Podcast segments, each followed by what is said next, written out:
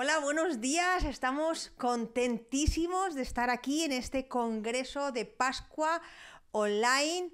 Y bueno, eh, encantada de poderos hablar, encantada de, de, poder dar este tema y estar con todos vosotros a través de la pantalla. Es increíble. Eh, se ha montado un congreso online así en un Plus Plus, pero la verdad es que estamos muy contentos. Y bueno, mi tema en verdad se titula ¿Por qué molestarse?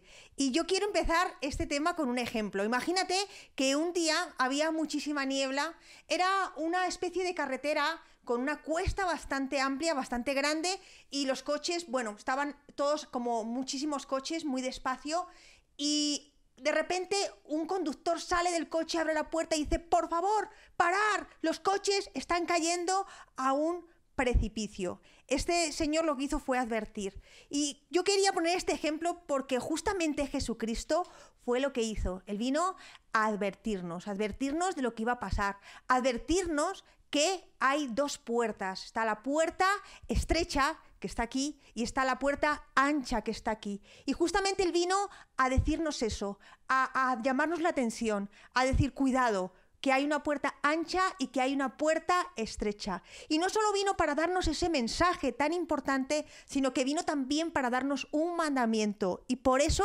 quiero leer Mateo 7, 13 al 14, que dice justamente así, entrad por la puerta estrecha, porque ancha es la puerta y espacioso el camino que lleva a la perdición, y muchos son los que entran por ella, porque estrecha es la puerta y angosto el camino que lleva a la vida y pocos son las, las que, los que la hallan.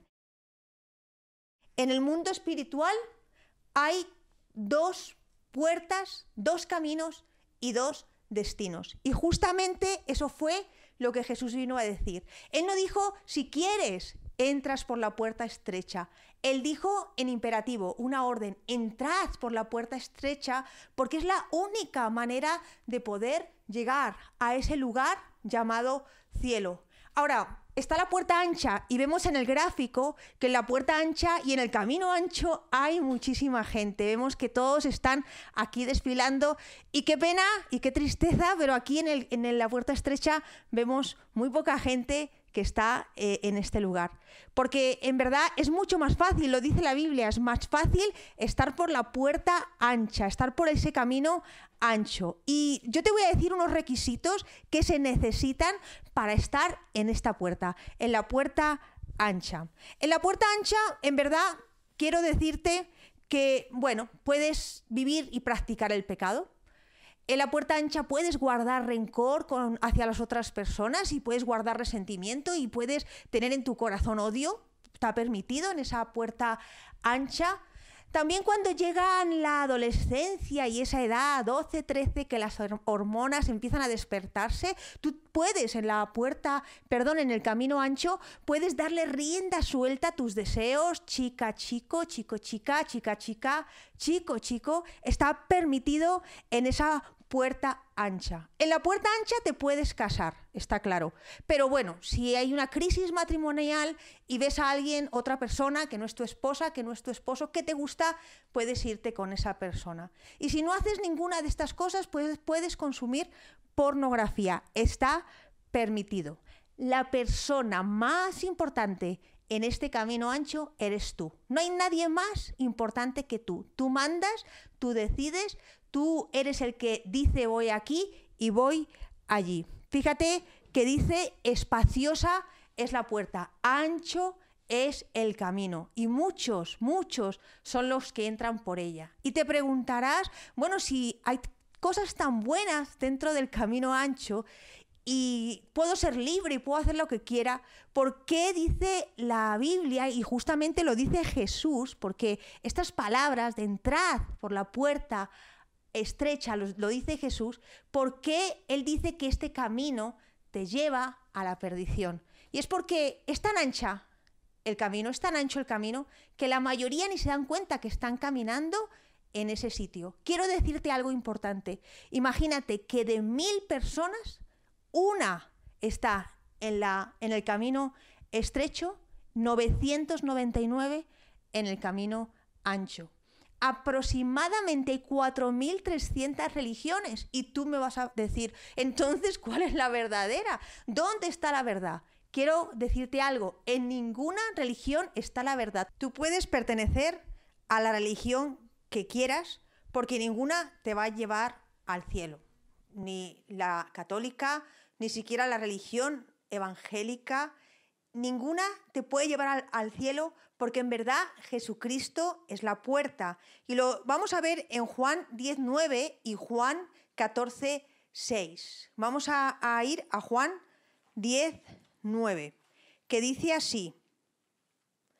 Y Juan 14, 6, que dice que Jesús es el camino, es la verdad y es la vida. Que nadie puede llegar a Dios si no es a través de Él. Y Jesucristo no es una religión, es una persona. Y lo dice claramente, que Él es la puerta, que Él es el camino, que Él es la verdad y que Él es la vida. Pero a veces tenemos creencias erróneas y yo quiero decirte algo en esta mañana. Creencias erróneas sobre, sobre Dios, creencias erróneas sobre el pecado, creencias erróneas sobre Jesucristo. Y yo quiero decirte algo, ¿vale? Y no quiero que te sientas ofendido, por favor. Quiero decirte que Dios es muy inteligente. Tú no eres inteligente. Hay unos más que otros. Yo tampoco soy inteligente porque imagínate que yo ni sé lo que van a pasar o lo que va a pasar en estos próximos cinco minutos. Más Dios sabe el futuro. Tú sabes el pasado y no todo. Y sabes un poquito el presente, lo que estás haciendo ahora, más el futuro. No sabes nada. En cinco minutos tu vida puede cambiar. De hecho, a todos nos ha cambiado la vida. Teníamos planes, teníamos proyectos, queríamos hacer el Congreso de Pascua, como siempre, nuestro redil, queríamos hacer nuestras células, ir de un lado para otro, queríamos ir a Israel, teníamos muchos planes y proyectos y en un momento todo ha cambiado. Dios sabía lo que iba a pasar. Dios sabía que íbamos a estar viviendo esta situación, pero ni tú ni yo lo sabíamos, porque Dios es muy inteligente. Por lo tanto, acuérdate que hay dos puertas, dos caminos y dos destinos. Y Dios sabe perfectamente lo que va a pasar con tu vida dentro de 20 años, va a pasar con tu vida cuando mueras, y es algo que nosotros nos tenemos que plantear.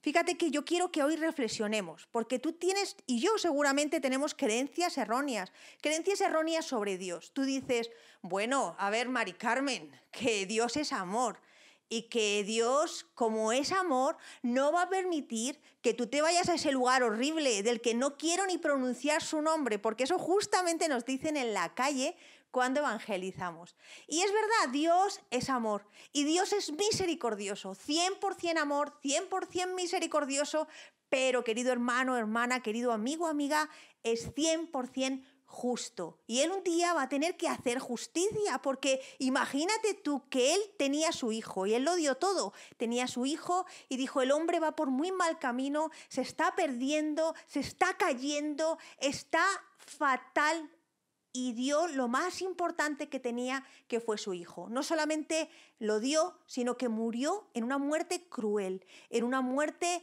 sangrienta. Murió como si fuera un malhechor, un pecador horrible. Fue crucificado, lo clavaron. Fue una muerte tremenda, una muerte dolorosa. Quiero decirte algo en esta mañana. Una de las cosas que le dolió a Jesús cuando él estaba en el huerto de Getsemaní y Dios le dijo, pues tienes que ir a la cruz. Y Jesús dijo, pasa de mí esta copa. Una de las cosas que, más le dolió a Jesús es, tener que, que morir en la cruz, pero más que el dolor físico que pudo sentir fue el abandono de su padre. Cuando él tuvo que cargar en ese cuerpo, en esa cruz, todos los pecados de la humanidad, tu pecado, mi pecado. Él estaba lleno de dolores, pero cuando su padre tuvo que separarse de él y tuvo que decir, hijo, ahora no puedo estar contigo. Imagínate qué dolor, porque él había estado con el Padre toda la eternidad. Aun cuando estuvo en la tierra, él estaba con su Padre, porque tenía con él una comunión perfecta. Y de repente Dios tiene que abandonarle y tiene que decirle, lo siento, tengo que dejarte. Y él grita, grita de dolor y dice, Padre, Padre, ¿por qué me has abandonado? Es verdad, Dios es amor, es verdad, Dios es misericordia, pero el perdón tuyo y mi perdón le costó la vida a Cristo. Y es muy importante para que nos lo planteemos en verdad. Hay dos puertas, hay dos caminos, y hay dos destinos. Y la Biblia lo dice claro, y Jesús lo está diciendo claramente en este versículo. Entrad por la puerta estrecha. Esta puerta es la única y este camino es el único que nos va a llevar a la salvación y a la eternidad. Y tú me dirás, bueno, entonces Dios lo que quiere es que yo sufra aquí en la tierra, Dios quiere que yo me prive de todas las cosas, Dios no me quiere dar absolutamente nada. Bueno, yo quiero decirte en esta mañana que es tu decisión, tú decides, es verdad. En esta puerta no te digo que no tienes que renunciar a nada. En este camino seguramente es un camino estrecho, es un camino por donde tienes que ir así como te estoy enseñando, ¿no? Eh, muchas veces tus amigos van a decir, hay que ir a ver una película y tú vas a decir, vamos, pero en el camino te vas a dar cuenta el Espíritu Santo te va a redarguir y vas a decir, ah, no puedo ir a esa película. Y tal vez inventas una excusa o tal vez le dices la verdad y dices, lo siento, chicos, chicas, no puedo estar ni puedo entrar a, esa película. Todos tus amigos han hecho un plan maravilloso para toda la noche de juerga, chicos, chicas, y tú al principio tal vez dices, sí, yo voy, pero el Espíritu Santo te dice, oye Juan, oye Pedro, oye Pepa, y tú por dentro sabes que no puedes ir. Sí, es estrecho, es estrecho el camino que te lleva a la salvación. Y es lo que te está llamando en verdad Dios hoy y decirte la verdad, porque otra de las creencias erróneas que tenemos en las iglesias es que es fácil, que simplemente tú pecas, pides perdón, pecas, pide, pides perdón. Tú sabes que muchas personas nos dicen, bueno, yo hago lo que quiero, pero luego pido perdón y Dios es tan bueno que me perdona. ¿Tú crees que Dios va a mandar a su Hijo Jesucristo a sufrir como sufrió? Para que tú puedas hacer eso y, pecar cuando tú quieras y luego pedir perdón y no pasa nada. No, no es tan fácil, quiero decirte. Es difícil. Entrar por la puerta estrecha es difícil. No es solamente a través de repetir una oración que la haces de memoria, por quitarte a la persona que te está hablando de encima, es algo muchísimo más profundo. Es dos cosas importantes. Es arrepentimiento. arrepentimiento es decir, ya no quiero ser igual, yo quiero cambiar. Yo quiero estar en esa puerta estrecha porque estando en ese camino estrecho, hecho es que agrado a Dios y yo quiero la salvación. Y cuando tú renuncias a tu vida, la Biblia dice que tú la ganas. Cuando tú empiezas a renunciar a los deseos de tu carne, cuando tú empiezas a renunciar a ese pecado que te gusta tanto, porque a todos nos encantan ciertos pecados, pero cuando tú empiezas a renunciar a todo eso, hay algo que sucede dentro de ti. ¿Sabes qué? Que la vida de Cristo se empieza a manifestar en tu vida. Y a pesar de que a veces tienes ganas de pecar, la paz de Dios la experimentas, a pesar de que a veces quieres ir en la corriente del mundo, porque te quiero decir una cosa, no es que hay dos caminos separados, lo hemos puesto aquí para que lo podamos entender.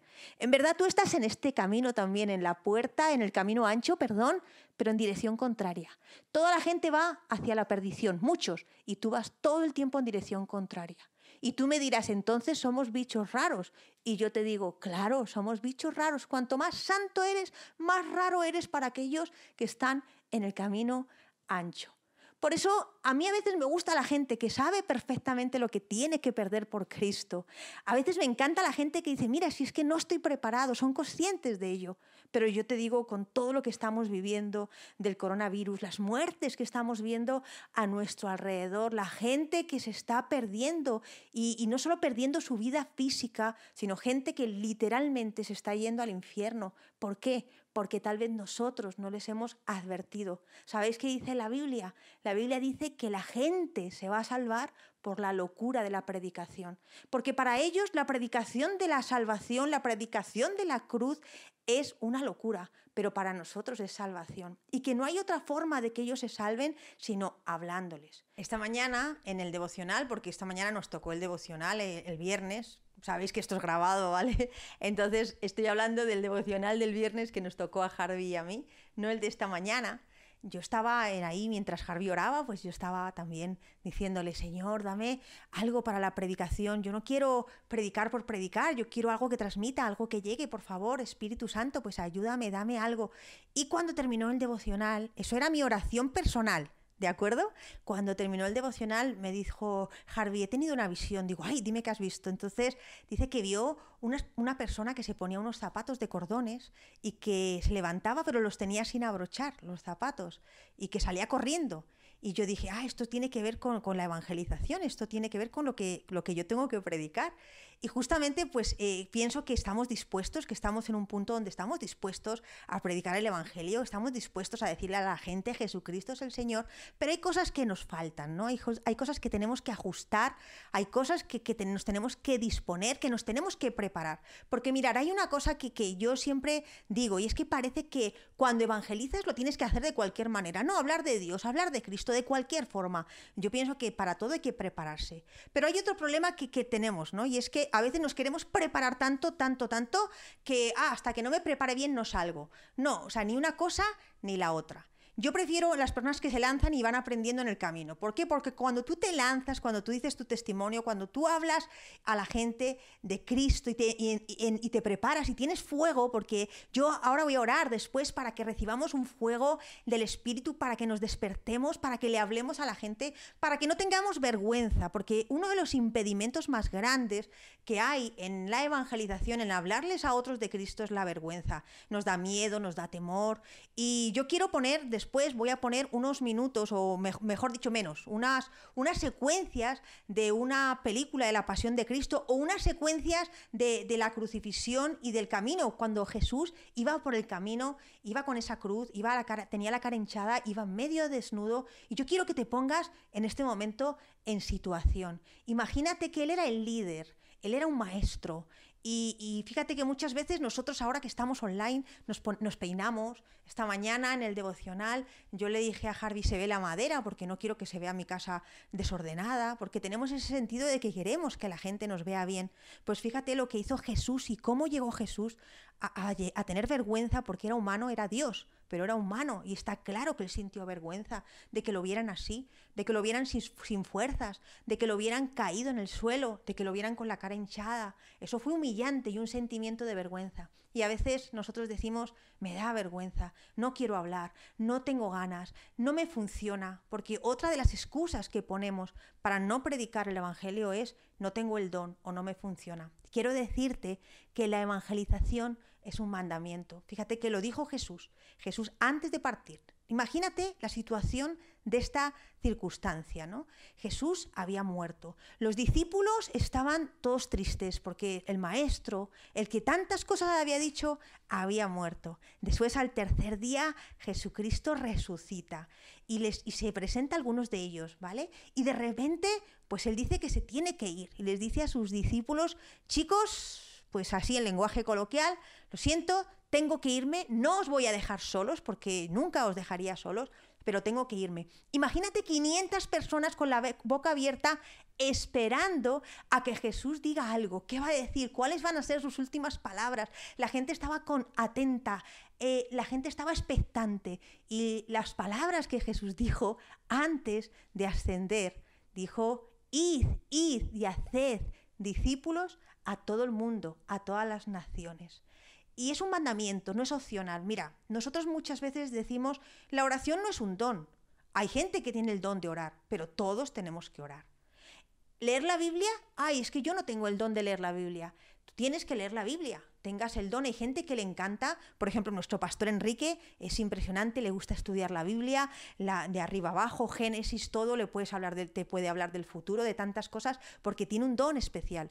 Pero si tú no tienes ese don, yo por ejemplo no lo tengo, pero yo leo la Biblia, tengo que leerla, porque es una necesidad y una orden que Dios da. Pues quiero decirte que ir y predicar el Evangelio también es una orden, una orden que Dios nos da a todos. Tú has venido aquí a la tierra con un propósito.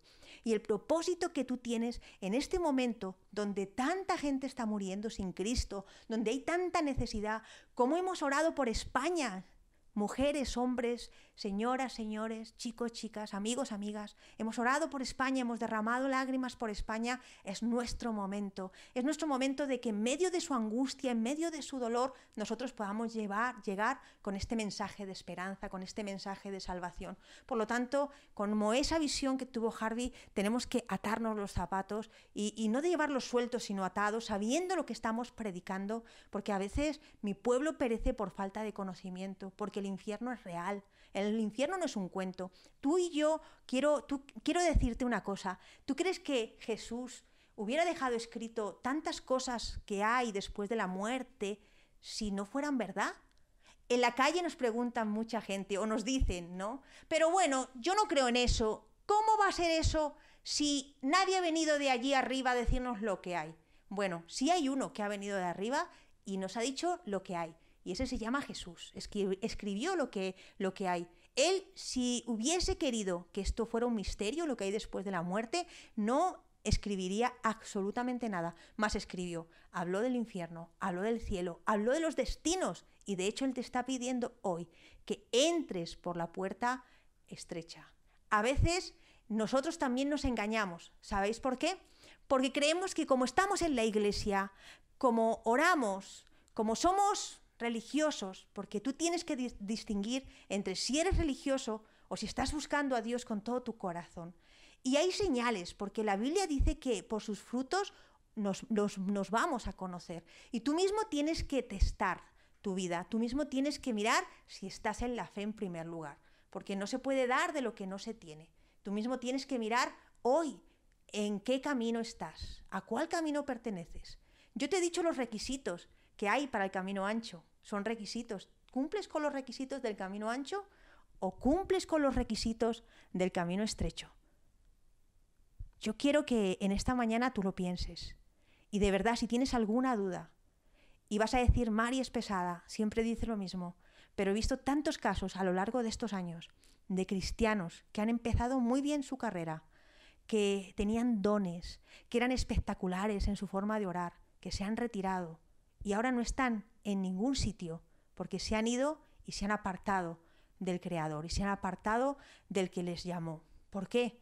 Tal vez nunca tuvieron ese encuentro, tal vez tuvieron un encuentro emocional. Esto no es un encuentro emocional, esto es un encuentro profundo con Jesús. Esto es decir, Jesús, yo te entrego las llaves de mi vida, yo te doy las riendas de mi corazón, ya no mando yo, y tú me dirás, pero ¿por qué el infierno es tan malo? Porque otra cosa que nos dicen en la calle mucho y es curioso, muchos nos dicen, ah, yo me voy al infierno, allá habrá chicas, y yo, y alcohol, y fuego, y qué calorcito, ¿no? Sobre todo cuando salimos en invierno con esos fríos, mucha gente nos dice, ay, qué calorcito, qué bien, vamos a, a estar allí. Y yo digo, bueno, seguramente es que, claro, no saben lo que hay allí. Y yo te digo una cosa hoy, yo nunca he estado en el infierno, es verdad, pero sí sé lo que es estar separada de Dios sí sé lo que es estar separado de Dios. Y yo quiero que pienses por un momento cómo estabas tú cuando estabas separado de Dios.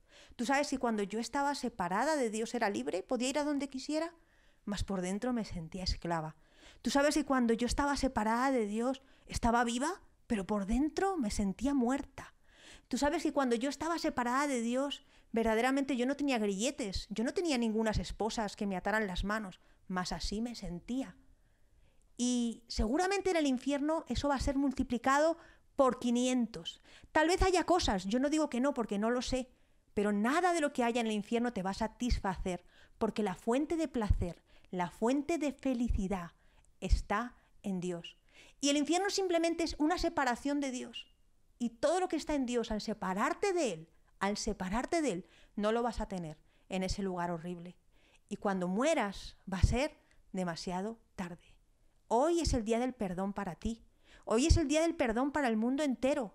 Si tú no adviertes o yo no advertimos a la gente de lo que va a pasar, si tú no te aseguras tu salvación hoy, por favor, te lo pido, si no te aseguras hoy tu salvación, si no le dices a Jesús, tal vez yo no he nacido de nuevo, soy un religioso, vivo en la iglesia, mas no hay en mí fluir, no hay vida.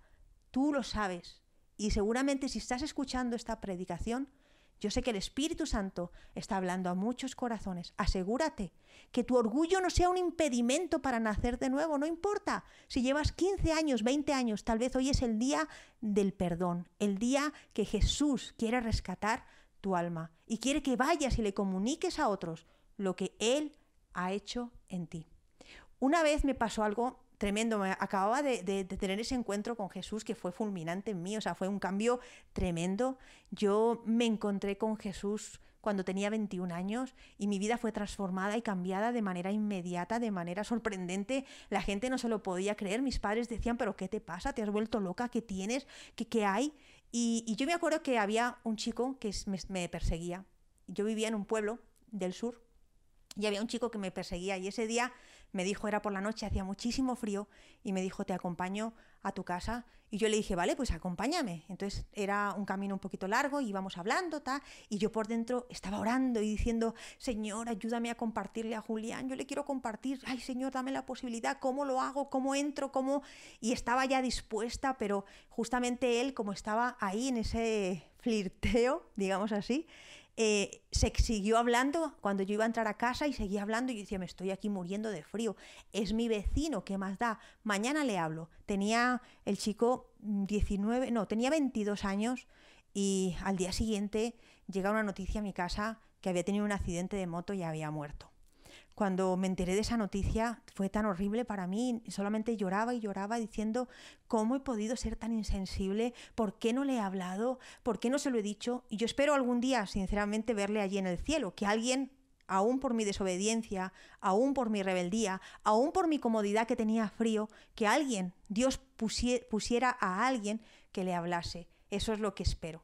Entonces yo sí quiero que, leamos y que vayamos todos a Ezequiel, Ezequiel habla de la atalaya. Ezequiel habla de, la atalaya que, tiene que advertir. Y el atalaya tiene que hacer dos cosas importantes. Una, advertir del peligro. Pero si no advierte, si no advierte porque se duerme, si no advierte porque pasa, si no advierte porque no está, tiene las condiciones correctas, dice que la sangre de esos que, no han, han oído va a ser demandada de ti. Ahora, yo te digo una cosa, ¿Tú qué prefieres? ¿Pasar vergüenza diciéndole a la gente que Jesucristo es el Señor aquí en la tierra? ¿O pasar vergüenza cuando vayamos al juicio? Que vamos a ir y vamos a ser declarados inocentes porque nuestro libro va a ser limpiado de todo pecado. Pero también Dios nos va a decir nuestras cosas, las buenas y también las malas. Y cuando Dios me diga, tuviste la oportunidad de evangelizar a Julián y no lo hiciste, Mari Carmen, eso sí que me va a dar vergüenza, porque mi vergüenza mayor tiene que ser delante de Dios, no delante de los hombres.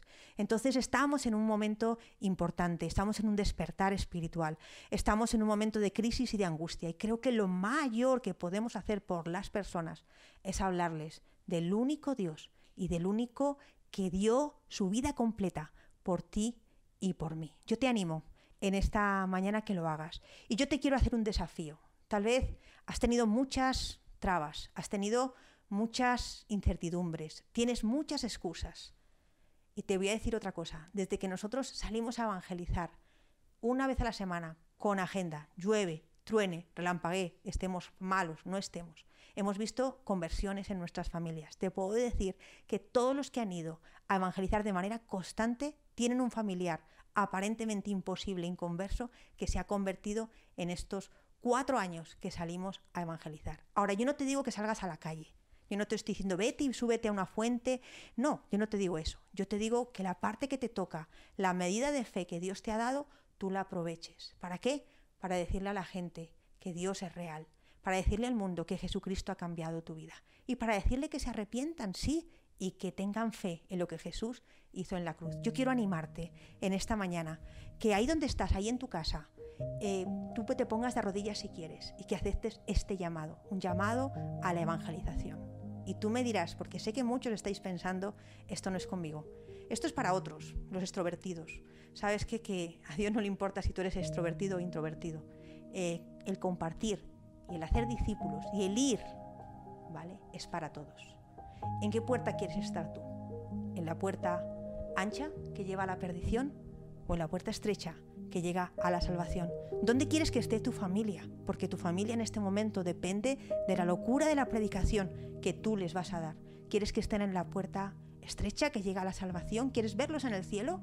¿O quieres que estén en la puerta ancha que les lleva a la perdición? ¿Dónde quieres que estén tus amigos? ¿Dónde quieren que estén incluso tus vecinos o los desconocidos que hay en la calle? Por eso yo te animo hoy, te desafío, de verdad te desafío a que lo hagas. Yo estuve apagada en la evangelización mucho tiempo, mucho tiempo, apagada, diciendo esto no funciona, esto no es así, esto es por contactos. Al principio evangelizaba algún contacto que otro, alguna persona que venía a la iglesia, hasta que me apagué por completo. Y el Señor me, levantó y el Señor me encendió otra vez. Y ya nunca más, hasta el día que me muera, quiero dejar de compartir de Cristo, porque creo, pienso, estoy segura que esa es la, la clave. Vamos a orar en esta mañana y vamos a decirle a Jesús, Jesús cámbiame, quita esos temores, quita ese miedo que tengo y, verdaderamente ayúdame. Si no lo sabes hacer, hay cursos, hay cosas para que Dios te dé las herramientas eficaces para poder hacerlo correctamente y que tú puedas llegar al corazón de las personas. Dile a Dios que te use. Jesús, yo quiero pedirte que me uses. Y de verdad, de verdad te lo digo, por favor, si tú no estás seguro, ¿por qué camino vas? ¿Por qué no hoy, ahí donde estás, en tu casa? Dile, Jesús, quiero conocerte. Jesús, quiero arrepentirme, quiero cambiar. Tú no puedes cambiar. Tal vez tú te, tomes droga, Tal vez tú tomes pastillas para dormir y estés enganchado, enganchada a eso. Tal vez te sientas tan culpable porque has abortado, porque tienes muchas cosas sexuales que tú dirás, ¿cómo me puedo acercar a Dios? Pero Dios es un Dios de perdón y Él sí te quiere perdonar, pero Él necesita dos cosas de ti. Uno, que creas en lo que Jesús hizo en la cruz. Y dos, que te arrepientas y que quieras cambiar. Si tú haces eso hoy, yo quiero asegurarte 100% que tú vas a conocer a Jesús, lo vas a conocer de verdad, a Jesús el de misericordia. Y ora para que recibas ese llamado a la evangelización todos somos llamados a evangelizar y que Él quite los temores que hay en ti y que Él quite esos impedimentos, esas excusas que pones, esa comodidad, que nos despierte a todos como iglesia. Yo clamo, Señor, en esta mañana para que tú toques a todos los que están aquí, Señor, para que toques a todos los que están en su casa, Padre, y seguramente todas las todos los familiares que tengan, Señor, ellos puedan hablar Hoy, Espíritu Santo, te pido que hagas ese llamado tú, porque nadie, ningún ser humano puede hacer ese llamado, ni ningún ser humano te puede inquietar a ti, sino solamente el Espíritu Santo. Espíritu Santo desciende con poder en cada lugar, por amor a tu nombre. Hoy clamo para que tú nos des fuego, para que tú nos des amor por los perdidos. Hoy reconozco que no me importan los perdidos. Si ese es tu caso, díselo al Señor, no pasa nada. Dile, Señor, reconozco que no me importan los perdidos. Reconozco que me da igual porque ni siquiera entiendo que el infierno existe. Pero dile hoy al Señor, Señor, cámbiame. Quiero compartir, quiero hablarle a la gente de ti, quiero decirle a la gente lo que yo he recibido, porque de gracia recibiste la salvación y de gracia la tienes que dar. Señor, gracias porque le dijiste a Pedro que fuera pescador de hombres. Y hoy nos dice a nosotros que también seamos pescadores de hombres. Por eso clamo, Señor, para que tú lo hagas en este día, en cada persona ahora en el nombre de Jesús, ahora en el nombre de Jesús, que todo espíritu de engaño, que todo espíritu de temor, que todo espíritu de miedo se vaya en el nombre de Jesús, que toda comodidad que hay ahora para, para no hablar, con toda excusa de que no vales, de que no sirves, de que no es tu don, hoy en el nombre de Jesús renunciamos a esas mentiras que el diablo ha puesto en tu vida y ahora nos levantamos como guerreros, nos levantamos para empuñar el arado y no mirar atrás y para ir al campo, a la mies, porque a la verdad la mies es mucha, pero los obreros son muy pocos. Ayúdanos, Señor, en esta mañana. Trae tu presencia poderosa y te damos las gracias, porque eres el Rey de Reyes y el Señor de Señores, y no hay nadie como tú. Gracias porque cambiaste nuestra vida, nuestro lamento en baile, Señor. Gracias porque nos diste un corazón nuevo, un corazón que teníamos de piedra horrible, y nos diste un corazón de carne. Muchísimas gracias.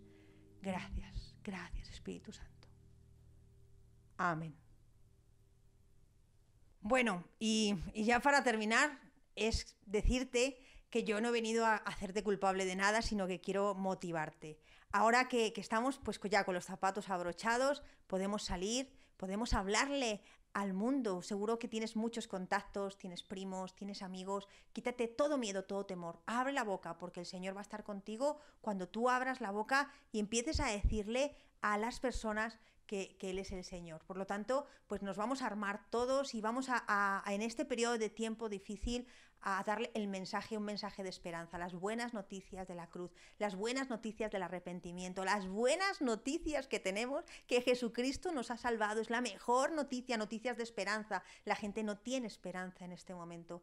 Las personas están preocupadas, las personas están tristes, las personas están que no saben qué hacer y nosotros no podemos cruzarnos de brazos ante esta situación porque la iglesia tú y yo, estamos para dar luz allí donde vayamos, allí donde estemos. Así que pues nada, chicos, chicas, señoras, señores, amigos, amigas, ponernos manos a la obra, activarnos en el nombre de Jesús, no importa porque tenemos que obedecer al que nos ha llamado, al que nos ha rescatado, al que nos ha llenado, al que nos ha bendecido y ponernos las pilas y a compartir. Pilas no se puede decir en portugués, eso sí lo sé, pero en español.